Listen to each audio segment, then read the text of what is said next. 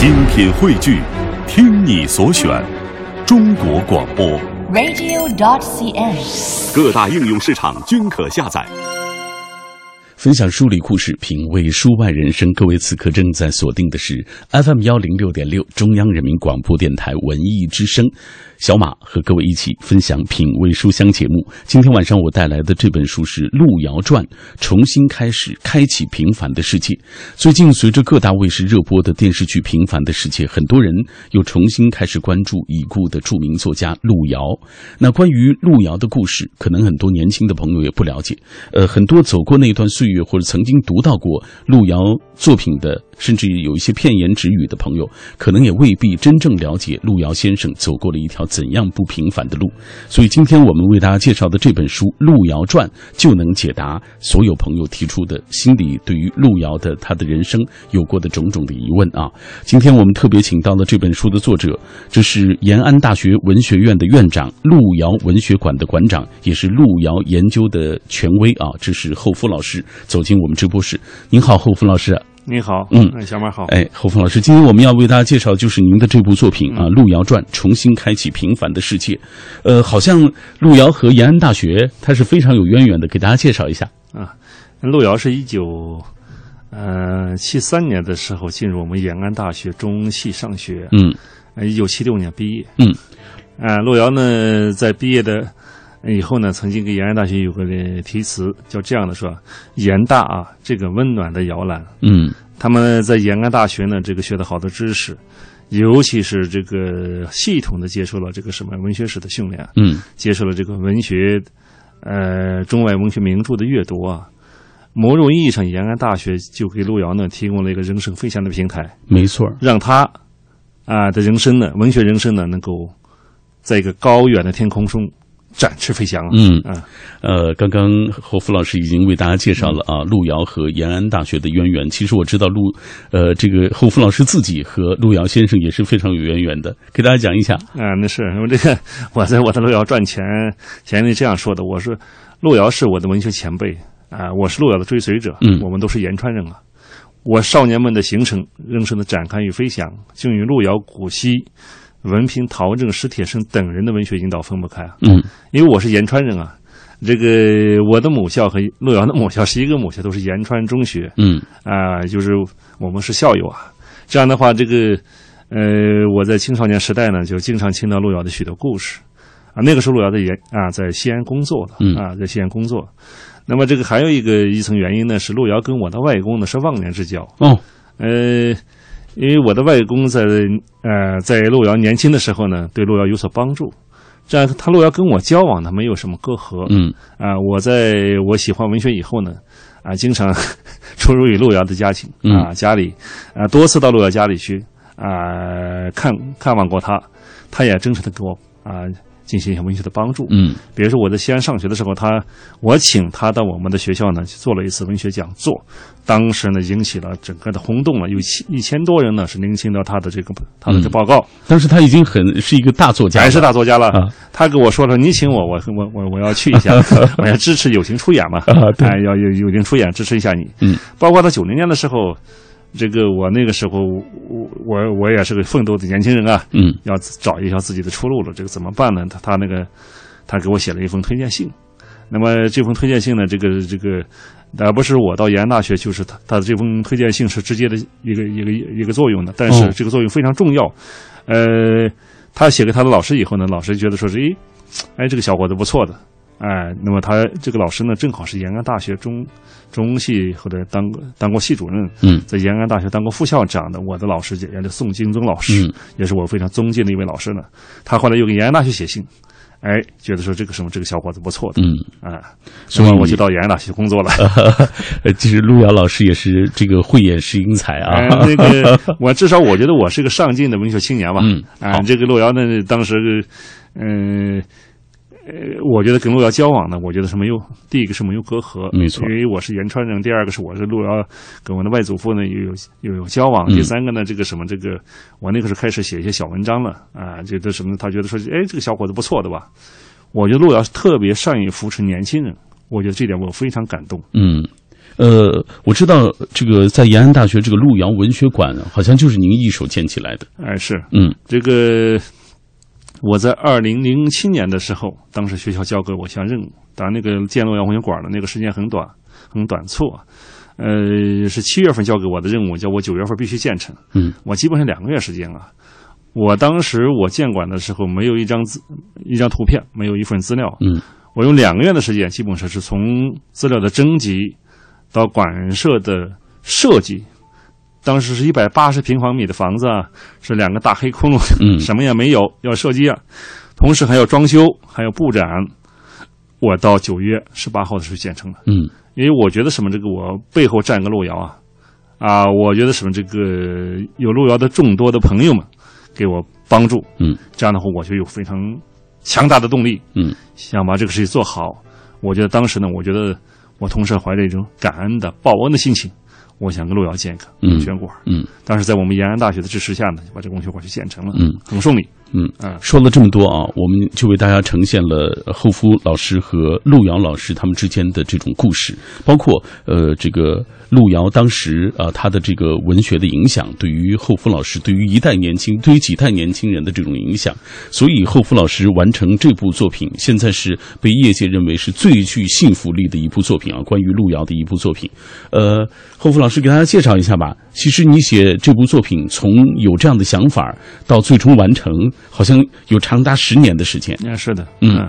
最初怎么开始想要写这样一本书的？其实这个我我前面说了，我是我是路遥的追随者，因为我一直这个什么这个看过路遥的啊，就应该是路遥的全部小说我都看过，很认真的看过。我也在路遥的这个作品里获得一种我自己学习文学的一种啊精神营养。那么当然我也很仰望路遥啊，路遥是我们陕北地区所产生的这样一个文化英雄，嗯他某种意义上也是我们整个这块土地的代言人了。嗯那么我觉得什么这个敬仰英雄也是我的一个责任吧。那么这个我在二零零二年的时候，路遥逝世十十周年了，当时我们学校搞一个叫什么啊、全国路遥逝世十周年的一个纪念大会。当时我在大会里发言呢，我说这个什么提出一个，我说在目前为止啊，我们国内国内还没看到一本儿关于路遥的一个什么这个一个一个传记。嗯那么那个时候我虽然说了，但是我觉得我就自己动心了。我觉得与其让别人做，还不如我自己做吧。嗯呃，当然，这个什么，这个我在之前呢，我觉得什么关于路遥的书呢，就路遥的作品，路遥的这个啊，这个发表路遥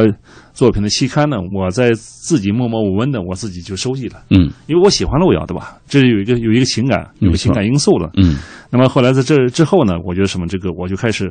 啊做一个很很系统的路遥研究资料的整理工作呢。我跟我们文学院啊的马泽教授呢，我们两个合作，呃，又跟我们当时延安大学的什么路遥研究会合作呢，我们做了好多路遥研究资料的整理工作。嗯一个是路遥，比如路遥研究资料汇编啊、路遥纪念集啊、以及路遥再解读等等。我们把这个资料做完以后呢，我觉得什么，我才心中有底气了。我觉得是，我的路遥资料，我觉得什么这个做了那么大的资料了，嗯我觉得开始能啊能能能能做这事情了，对吧？对当同时呢，我又啊进行大量的走访呢，因为好处是什么呢？因为我是个文学青年啊，这样的话，我跟路遥当时的同时代的许多好朋友们，我基本上都认识。哦，这样的我采访他等等，哎哎他像古新老师呢，也是我的，是是我是我的叔叔了。他跟我的父亲是前辈忘啊、他能跟我的父叔叔跟我的父亲是同学啊。嗯这样我我们交往起来基本上没有什么隔阂啊。对我也是延川的第二代作家兄的这个什么啊一一个分子吧，嗯没有什么交往，呃没有什么交呃这个什么这个交往起来很很容易的啊，很容易。这样的话，我觉得什么这我这个征集资料也好，我走访他们也好，我就很容易的这个什么这个就就就就接近他们了，对吧？就是啊征集到嗯包括路遥的一些什么关于路遥的一些研究第一手资料，资料做完以后呢还不行啊，还要什么还要还要甄别，嗯大量的资料，路遥逝世是啊、以后呢，这个全国各地有好多人给路遥写什么写写写回忆文章的，嗯大量资料我也需要甄别，对吧？嗯大量的资料的甄别，对吧？这个甄这个甄别工作很很难，嗯很艰难，对吧？这个王人去世以后呢，有许多人是为宗哲会、嗯，为王者会，对吧？没错啊，呃，为长者会啊。对，当然有人还要自己脸上贴金，是那怎么办呢？我要什么？我要我要甄别，对吧？哦哪个是对的，哪个是不对的，对吧？哪个是好，哪个是不好的，对吧？那这么这个个工作应该说非常哎，非常难，繁重非常难的啊是，这个资料的这个什么收集到甄别，然后完了以后，我就开始下定决心要写吧。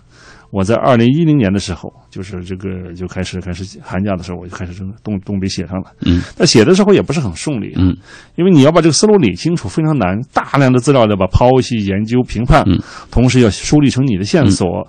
要把资料用到你的这个书里面去，嗯不是说你这个什么，你是一个剪匠活啊，就啊，就这个什么，这个就拼贴一下就完了是拼贴一下，嗯或者是或者意思好像这个什么，这个把报纸一剪辑，嗯啊，一拼贴就那么简单。我说显显然事情没有那么简单，嗯，如果那么简单的话，我估计啊，半年之内就搞定了，对吧？嗯嗯但是我觉得写的过程里面，我觉得什么？我首先我觉得什么，经常感动于时时感动于路遥的这种文学精神，对吧？嗯，就路遥他是一个什么？这个是一个草根啊，从草根的中国社会的最底层的农村啊，不断的奋斗打拼，成长成为一个著名作家。嗯那么路遥本身他有一个雄心勃勃的文学之梦，他是啊，他有一个什么啊进取的向上的不断奋进的一个什么自强不息的这种文学精神，嗯，来支撑着他自己的。那么对我的影响也是非常大的。没错没错。但是有些时候呢，我要写不下去了。为什么写不下去了？我感觉到这个什么这个，关键是路遥啊，路遥当时的那种什么那种那种，在不同啊时空环境里的那种什么那种人生际遇，对吧？就影响到我自己的一些思考，影响到我自己的情绪。是比如路遥当年这个什么这个隐瞒了自己的病情以后，他要决心把他的第三部写完。某种意识他是拼着病来写的，是，写的过程里，我就自己哎呀，我就特别难受。我这写到动情之处，我非常非常的难受，就写不下去了。我看你写到他生生是被累死的。哎，啊是是是是，我这个什么这个，尤其到第三部的时候，我觉得这会我写的写的过程里，我就特别难受。我觉得什么这个，因此我有时候很长时间我就啊很压抑情敌不已，嗯哎，就这个也很压抑。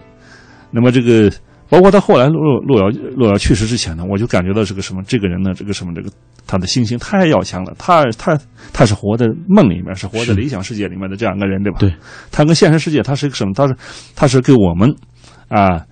给我们塑造了这样一个什么，这个一个一个啊，这个一百多人的这样一个什么大的一一一个一个一个世界，对吧？是哎，这样一个什么这个这个文学环境的这个什么这个，我感觉到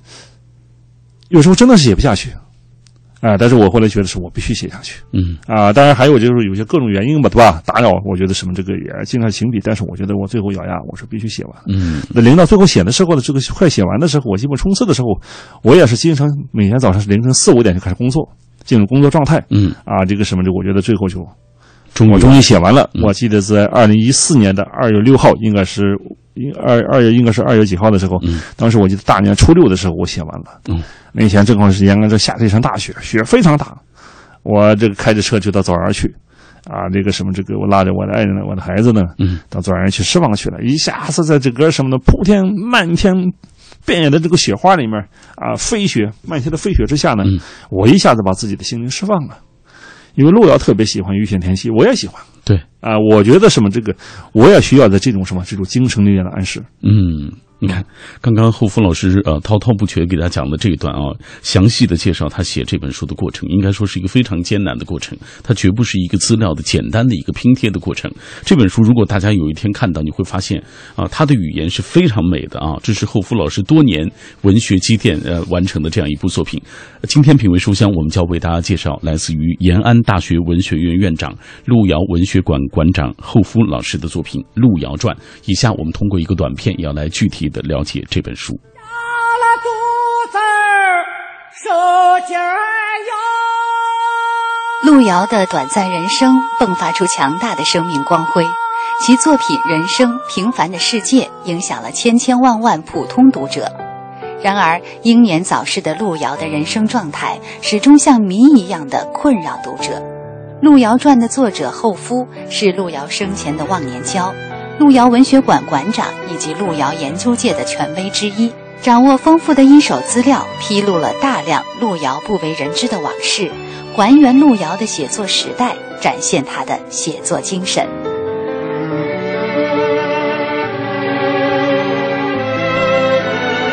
今天在我们节目进行的过程当中，很多朋友也在跟我们保持同步的联络啊，大家也在分享他们读到过的路遥的小说《人生平凡的世界》，带给自己种种的一些感受，包括最近正在热播的这部电视剧《平凡的世界》，大家也有不同的观点啊。这样，呃，侯福老师，我们先来读几条，读一读大家就是读到呃这个路遥的作品啊，给自己带来的那个感受。胡子怡妈妈说，《平凡的世界》是我上卫校的时候，宿舍熄灯以后点上蜡烛书读的对小说只有感动，里面的人那么的真实、善良、美丽。读完小说最大的收获就是让我认识到，平凡的人、平凡的生活其实是最伟大的，让我在生活中少了很多抱怨，在努力奋斗的同时，也保持着一颗平凡的心。那听了今天这期节目啊。真的很想再重温一下啊这本书，同时也想了解一下后夫老师的这本《路遥传》，看一看路遥到底是经历了怎样的一些波折，终于完成了这样一部作品。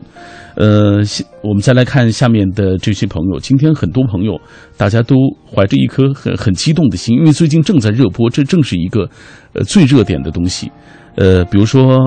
我们来找我们的这位朋友啊，这是机翼长歌啊，他说。他说：“小说借用文字语言描写，开启读者的想象世界和情感的空间；而影视剧是通过视听，将小说的形象化、具体化传递给了观众。两种不同艺术门类互有悠长。人生和平凡的世界啊，都曾改编为影视剧，既有对原著以及作者的尊重，又有不同时代的解读和思考。从中也可以看到社会的变迁。那马上要进入广告时段了，广告之后回来，我们继续请出侯福老师来分享。”他写作《路遥传》这本书的一些过程啊，以及他种种的一些感受。好，稍后我们再见。很多时候，你以为许多看过的书籍都成了过眼云烟，不复记忆。其实，它们仍然是潜在的，在气质当中，在谈吐上，在胸襟的无涯，当然也可能显露在生活和文字当中。这就是小马在每天晚上九点到十点走进直播室和各位分享的这档节目，它叫做《品味书香》。喧嚣落定以后，倦意袭来之前，我都会在这里跟你分享一本本好书。今天晚上带来的这本来自于后夫的作品《路遥传》。重新开启平凡的世界。在我们节目进行的过程当中，也欢迎各位来跟我们保持紧密的联络。通过微信、微博，我们就可以在第一时间找到彼此。同时，各位也可以下载中国广播 APP 来收听我们的往期节目。呃，后峰老师，今天很多朋友都在谈。呃，大家读啊，所谓路遥先生的这个作品《平凡的世界》，人生的种种感受啊，包括有很多人也在提到目前正在热播的这个电视剧。我相信你身边一定有朋友也在问你啊，大家也有不同意见吧？啊，有这个经常有各种呃声音呢传到我的这个耳朵里面了。有一个通过电子邮件呃，微信、微博，嗯啊，包括博客，包括这个什么这个呃手机，呃，因为我是。身边的聚集了大量的路遥迷啊，全国各地的路遥迷，他们纷纷说啊，说这部小说呢不忠实于原著了，啊，说这个关键是这个什么这个对原著的这个删减改编比较多的吧。我是这样认为啊，我说任何时代的呃影视剧的改编呢，都不可能完完全全的忠实于原著，嗯，因为影视剧的呃形式呢和呃文学作品的形式啊表达的。啊，表达情感和精神的方式不太一样。嗯，一个是通过文字的方式来表达。嗯，那么文字的方式表达，首先我们读者必须识字啊，通过啊对文字的阅读，嗯，来获得啊静慢于文字间的一种精神和力量。没错啊，哎，那么这个影视剧它相对具象一些，通过声音，通过这个什么呃画面，这一下子就把啊把这里面的人物呢就定格在某一根身上，比如说。我看了宋少宋少安就是王雷，嗯。啊，这样的话就是啊，说王雷这个小伙子演的就是宋少安，嗯，那就相对可能具象化了，对，一下就落实了，没错。那么有些人可能感觉，诶，这个小伙子演的好不一样，哎，有些人觉得这个小伙子演的不好，嗯，那这样的话，这个什么，这个肯定会产生一些什么，这个产生一些这个，呃，一一一些这个什么，呃，阅读自己的理解的，是，嗯，我觉得有期待，肯定有，嗯。有自己的理解的吧，这是对的。嗯，我感觉到这部戏呢，这个，呃，在当下的我们整个的我们这个什么戏说戏，什么这个穿越戏啊、盛行的这种环境里面，他能够创作出这样一部接了地气的，对吧？啊，能够追寻路遥的现实主义精神的这样一部戏，嗯，我觉得已经很不错了。没错啊，尤其是这里面的人物的啊啊演员，这包括主要演员啊，甚至包括这些次要演员，嗯，所有的演员都在这做出了功课。没错，他接到地气了，他的演出是真诚的、有情感的、有温度的演出。你这个，我觉得宋少安也好，宋少平也好，就把我们陕北高原上的有着自己文化梦想的年轻的这种形象呢，嗯，展示的非常的到位。没错，有这是都是我算来都是八零后、九零后的孩子，对吧？是，啊，你看能演到这个程度，我觉得已经非常非常好了。嗯啊，甚至包括我觉得老老演员们，比如说田福堂也好，嗯包括这个什么这个田福军也好，是吧？包括甚至宋宋玉琴也好的啊，王满银啊，王满银啊包括甚至这个包括配角王满莹演的非常好，王满银包括贺秀莲，我觉得这部戏呢，啊，人物的演出都非常的到位，嗯能够栩栩如生的刻画了，啊能够能够读懂了路遥啊这部作品里的人物的精神，嗯，你觉得已经很啊，已经不容易了很不错了。嗯啊，那至于说细节问题、技术问题，我觉得什么这个肯定是有的吧？问题肯定是有的。嗯你还有不同年代也有不同解读的问题，嗯这不同的年代有不同的解读。啊嗯我们常说有一千个哈姆啊、有一千个什么读者，有一千个哈姆雷特的嘛。嗯，对，我想有一千个导演，就有一千个导演对路遥的平凡世界的解读的方式的。嗯就每一部啊、自己所啊新拍的这个影视剧里面，肯定有导演自己对什么这个原著的理解。没错没错，嗯，更何况任何历史都是当代史呢？是。嗯，好，我们也来看看大家怎么说啊。今天很多朋友发表评论，嗯塞北惊鸿说了，呃，今天谈《平凡的世界》，我必须要出来啊，哎好听一听啊。他说，上初中的时候读过路遥的《平凡的世界》，爱屋及乌看过，就是八九年版的十四集的《平凡的世界》。呃，当然现在新版也正在看，虽然说和自己想的不太一样吧，但是还是挺用心的。一曲信天游，回肠九转泪双流，还有很多感动的地方。比如说，他说如果删除了不必要的旁白，用人物和镜头说话，在服装等细节上再细致一些，可能这个效果会更好。还有人提到他这个方言的问题，也也有人有不同意见，呃，说他这个有时候用的是方言，有时候又用的是普通话，哎，对嗯，呃，半白半文的感觉，有一点儿这个呃呃不伦不类啊。当然，大家有不同意见可以可以说啊。寒来暑往的马甲说，相比电影《白鹿原》，我觉得《平凡的世界》这个电视剧拍的真已经挺好了。他说我刚刚看完洪水那一段，小说的时候我就看哭了，电视剧呢我又看哭了。记忆长歌说，读人生《平凡的世界》，由衷对大地之子路遥是心怀敬意。他的一生完美诠释了苦难孕育伟大。他是用写作啊，他是为写作而生的这个生命歌者。他的现实主义的人性关怀、深沉博大的爱凝聚笔端，通过《路遥传》啊，这个我们可以缅怀和追忆他的不平凡的人生之路，也净化你我的心灵。从中也可以看出作者后夫对于路遥的这种挚爱。在作者如数家珍的过程当中，其实路遥离我们已经并不遥远了啊！也是通过这样的一本书，他觉得我们可以和路遥走得更近一些，也更有助于我们理解他为什么对平，他是怎么如何创作出《平凡的世界》的，他为什么对这个文学产生这么大、这么浓厚的一些兴趣啊！今天也有朋友提出了非常重、非常重要的几个问题，这是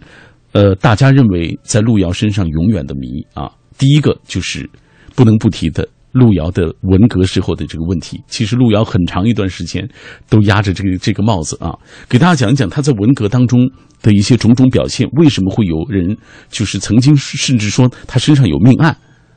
胡峰老师，啊，这个这个问题说的非常好。我在写《路遥传》的时候也没有回避这个问题。嗯，我觉得如果把这个问题回避了，这就就不叫《路遥传》了，对吧？我觉得要研究路遥的性格呢，一定要把这个事情弄清楚。嗯，因为我觉得路遥呢是一个我们从社会啊一个一个底层挣扎奋斗起来的一个社会草根啊，对吧？他是一个奋斗者。嗯在文化大革命那种特殊的环境年代里面，对吧？给他提供了一个啊这个这样一个做梦的机会，对吧？嗯那这样的话，他呃后来就成成长为我们这个延川县红四野的王军长了，对吧？嗯号召 他手下的啊、就是什么上百上千的人啊，就是在那个年代，他无可避免的被裹挟进去了。对对，被裹挟进去了。嗯，但是这个事情，我都觉得年轻人犯错误，对吧？上帝都原谅。嗯，我觉得我们这个不要追啊，就是追究些历史的吧，这是一直接问题了。我觉得什么这个后来中央对文革的处理啊，这样的，他说这个初中生既往不咎啊，嗯，叫高高中生记录在党啊，呃，后来这个本身路遥没有这个命人命案。就是他的对立派们，嗯，他们这个呃觉得说这个洪四爷呢，这个他是保皇派嘛，洛阳是叫著名的言传的保皇狗，他保了一个县委书记，是。这个县委书记后来这个被后来反映在路遥写那个什么这个中篇小说啊，惊心动魄的一幕的写的马延雄，嗯，就是这个啊这个原型就是当时的延川县委书记张世张世嗯张世杰对吧？那么这个路遥这个什么这个因为这样两个对立派，他肯定要找什么找啊对立派的一些什么一些一些一些问题的，没错，哎，这样我觉得什么这个，但是这个问题啊，后来一直长期以来就被当作为路遥的一个小辫子，嗯，他们被被他的对立派也好，被什么被被其他人也不断的什么啊纠缠，对路遥的整个的人生呢是有影响的。因此，你一方面发现路遥这个人做事呢，一方面非常的大气，嗯，同时也小心翼翼。我就发现，我就觉得这个什么，这个我后来觉得说，在有些方面，他这个人的做事的非常的机敏，嗯，有些事情非常做事非常的什么张扬，这可能就受到一些啊，当时年轻时期心灵受伤的这种影响。没错，嗯啊，还有那个特殊时代啊，哎提供给他啊对，特殊时代的这个这个这个这个烙印，精神烙印，对吧？没错，嗯我觉得我们有些问题我们不能回避的吧。我觉得路遥的这个人生是丰富的，嗯啊，我觉得路遥他的之所以就成为路遥了，关键是路遥在这个特殊的年代里面，嗯啊，他从小吃苦，到后来的不断的学习上进，到后来的阅通过阅读打开了自己瞭望世界的一面窗口，嗯，又在文化大革命的这种什么。这个这个这个环境里面叫什么叫叫青春过山车的吧？大人生的大起大落，嗯很快他就顿悟到、感受到、领悟到我们整个中国社会的这种这种情况了。嗯，这种他这个嗯他比别的孩子更早熟啊，对，更成熟的吧是他更懂得中国的艰难事实嗯。因此，他的你注意看，他后来写《平凡世界》也好，写这个呃开始写这个人生，到后来写《平凡世界》，都写我们农村的有志有为青年的出路问题。没错啊，它直接是中国的城乡社会的二元、嗯二元二元对立这种环境了。对，我觉得某种意义上，它就是给我们我们整个的中国广大的普通百姓，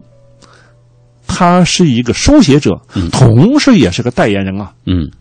代言人。没错，嗯，他也从自己这个苦难的人生当中看到了这些问题啊。他作为一个农村的有志青年，他也想寻找到属于自己的一条路，但是在那样的过程当中，他无可避免的就被裹挟进这样的洪流当中，所以做出了他当时所能够做出的，也是因为他年轻啊，啊是。做出那样的举动。我觉得年轻人犯错误的吧，嗯。我们都应该原谅他的，嗯。啊，一个包容的态度来理解。嗯，这是发生在呃路遥这个人生当中一个重要的事件啊。哎，是的，呃，接下来我们给大家介绍，还有朋友提到的他的婚姻的问题，嗯比如说，呃，他和北京知青，呃，包括林红的恋爱，和最后林达的这个相，呃，这个结婚结合走到一起，呃，当然有人也也也提到一点说，其实好像是林达，呃，好像这个资助他上了大学啊，然后呢，最终他们的感情又破裂，而感情婚姻破裂也成了压垮属于路遥的最后一根稻草。这个过程给大家讲一讲，好不好？哎，好，嗯，这个婚姻问题也是这个恋爱与婚姻呢，也是路遥人生的一个非常重要的组成部分嘛。嗯我觉得路遥这个心地高远，他人生的善于做梦，对吧？至少他，咱们说好高骛远也很，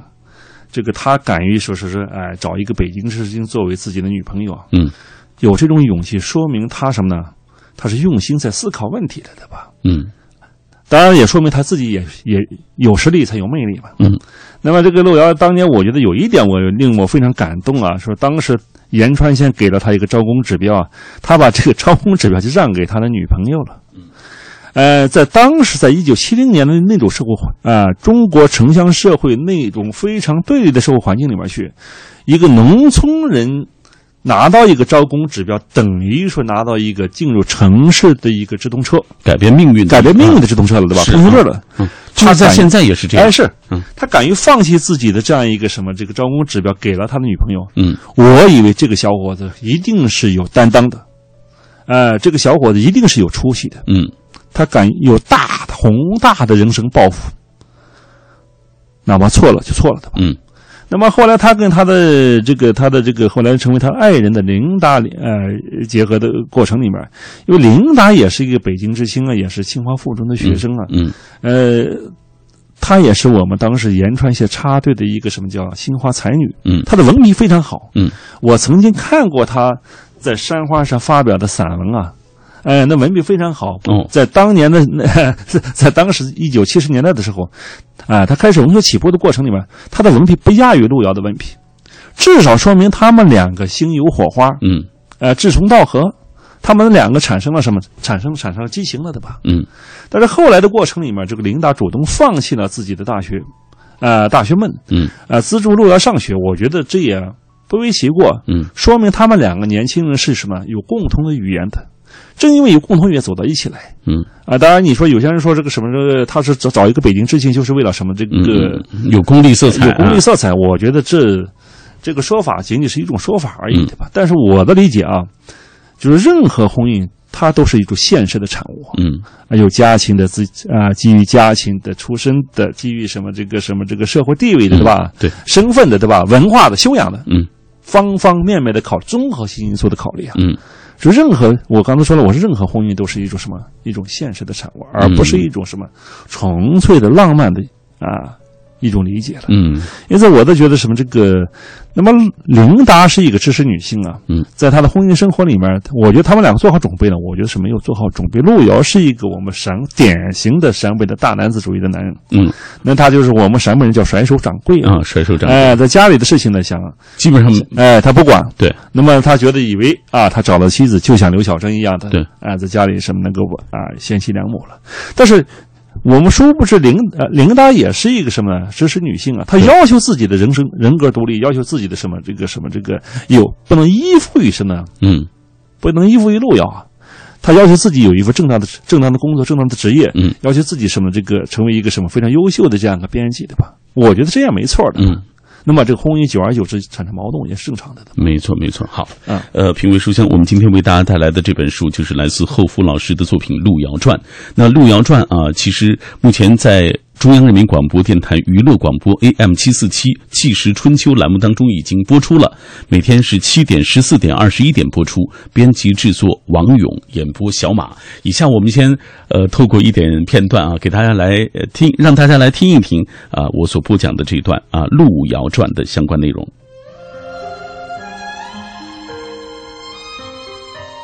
一七五年二三元节，一个平平常常的日子，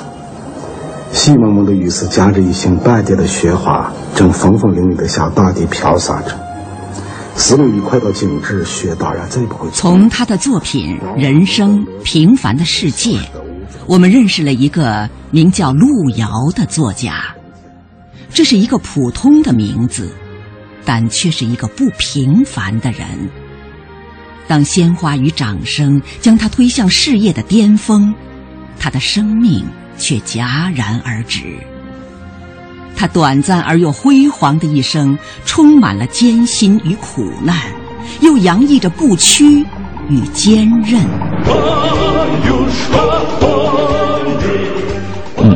如果大家感兴趣的话，可以啊、呃每天七点、十四点、二十一点啊，去 AM 七四七《纪实春秋》栏目啊收听《路遥传》。呃，那我们接下来再回答大家提的第三个问题，就是关于他的病情。路遥为什么要隐瞒自己的这个病情啊？而且我们看到在这本书当中，实际上你也有非常详尽的这种介绍。据您所了解，他为什么他是一个特别要强的人？我看，嗯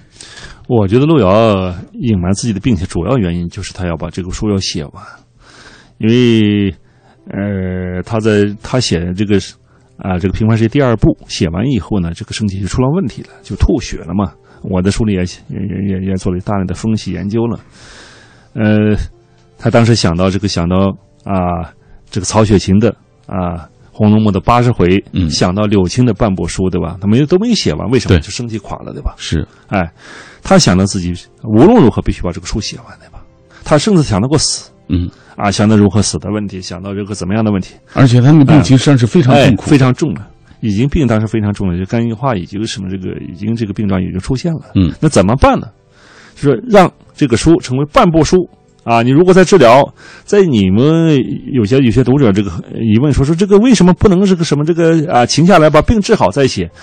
其实啊、有写作创作文学创作经验的人都会知道说，尤其是像这个多卷起的长啊长篇小说呢，它必须一气呵成因为这里面的人物啊千军万马啊，是，要靠你来指挥。如果你放下来，你这个气就断了。你会发现路遥的《平凡世界》这三部啊，叫什么？这个六卷三部一百万字的长篇小说啊，长叫多卷曲或者长卷起长篇小说。这三部小说是气用是一致的，是连贯的，就有点像什么这个贝多芬的啊英雄教学一样，是宏大叙事啊，他的气势非常的什么轩嗯昂。嗯在这方面就说明什么呢？路遥在当时他非常病非常重的时候，他能够坚持把自己的书写完。我觉得他首先主要的原因就是他为了把这个书要写完，嗯，他不像是他的这部书成为一个什么，成为一个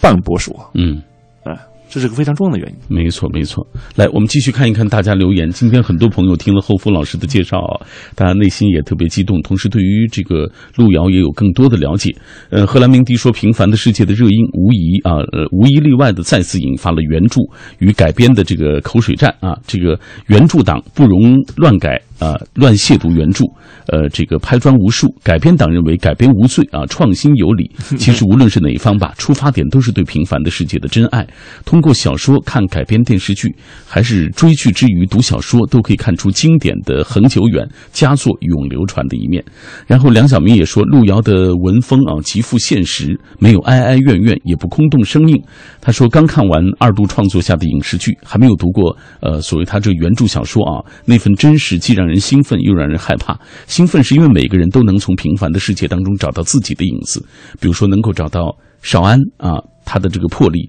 也能找到少平的年轻气盛，而害怕又是因为他们的世界也是我们的世界，平凡下的不平凡才是最真实的生活。品味书香，我们今天带来这本书，来自于厚夫老师的作品《路遥传》，重新开启平凡的世界。以下我们通过一个短片继续来了解这本书。著名作家路遥已经逝世二十多年了，但对于路遥的纪念依然没有停止。二零一五年刚刚开始，由陕西省作协副主席厚夫所著的《路遥传》重新开启平凡的世界正式出版。根据路遥同名小说改编的电视剧《平凡的世界》也于近日登陆了北京卫视、东方卫视等各大卫视，赢得了很高的收视率。作者后夫长期致力于路遥研究资料的搜集与整理工作，经过大量的资料准备，后夫于二零一零年寒假正式动笔。为了真实体验路遥当年艰辛的创作过程，他坚持用手写完《路遥传》。《路遥传》共二十六万字，披露了大量不为人知的往事，展现了路遥的人生与文学精神。压个肚子受劲儿哟，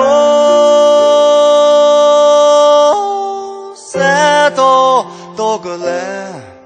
咱们见个面面容易，哎呦拉花花难。今天品味书香，我们为大家介绍的这本书是《路遥传》，重新开启平凡的世界。这是后峰老师历经十年啊，从资料收集